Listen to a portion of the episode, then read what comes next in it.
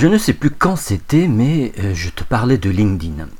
Euh, c'est le réseau social professionnel du moment et si tu recherches des contacts euh, entre pros, eh bien, juge-en par la suite.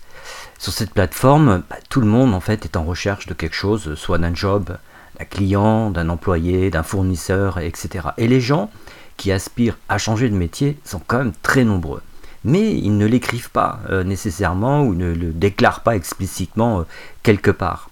Voici donc une façon de cibler des prospects euh, avec, je dirais, une petite précision. Autant c'est facile euh, d'obtenir un entretien avec un salarié, autant c'est tatillon de lui parler MLM. Alors retiens bien ça. Un salarié doit prendre trois décisions avant de te rejoindre. C'est quand même un peu beaucoup. Premièrement, celle qui l'amène à devenir indépendant, et c'est euh, une telle résolution ne se prend pas du jour au lendemain, tous les créateurs d'entreprises te le diront. Deuxièmement, celle qui permet d'accepter le business, model du marketing de réseau, et quand tu n'en as jamais entendu parler, bah, il faut un sacré moment avant de comprendre de quoi il s'agit. Et troisièmement, celle qui confirme son intérêt pour ton produit.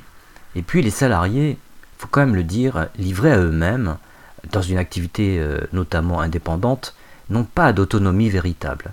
Ce n'est pas de leur faute. La société est ainsi faite que, en l'absence de consignes et même de directives autoritaires, mais personne ne bouge. Et cela vaut aussi, hélas, pour les cadres en entreprise, je t'en parle vraiment d'expérience. Bon bref, alors on fait quoi de ces salariés sur LinkedIn? Bah, Absolument rien. Abandonne. Concentre-toi plutôt sur la recherche d'entrepreneurs et il y a deux bonnes raisons à cela. 1. La plupart des indépendants ne se posent pas des questions métaphysiques sur l'entrepreneuriat. Ils savent aussi que travailler en réseau est une façon vieille comme le monde de gagner des clients. 2. Dans pas mal de secteurs, euh, comme celui des médecines alternatives, bah, les indépendants survivent. Ils sont donc ouverts à se diversifier. Par conséquent, discute avec des agents immobiliers, des médecins, des coachs, des agents commerciaux, des commerçants, des vendeurs sur Internet et j'en passe. Cerise sur le gâteau, bah, c'est très facile de les trouver sur LinkedIn. Et donc pour conclure le mot du jour, voici deux bons conseils. Premièrement, n'envoie pas de messages qui ressemblent à des circulaires, s'il te plaît. Montre que c'est bien à eux personnellement que tu t'adresses.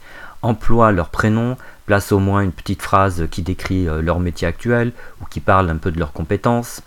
Et deuxièmement, ne parle pas de ton opportunité, ne leur propose pas même une opportunité.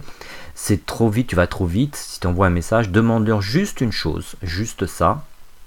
Sont-ils ouverts à recevoir une information pour se diversifier sans rien changer à ce qu'ils font déjà, et rien de plus? Voilà, tu peux te réaliser dans ce métier, crois-moi, c'est possible, il suffit de le décider. Tu as à ta disposition deux leviers d'action. Le premier est de prendre la décision de faire l'expérience de ces conseils du jour, et sache-le, tu as plus de capacité que tu ne l'imagines.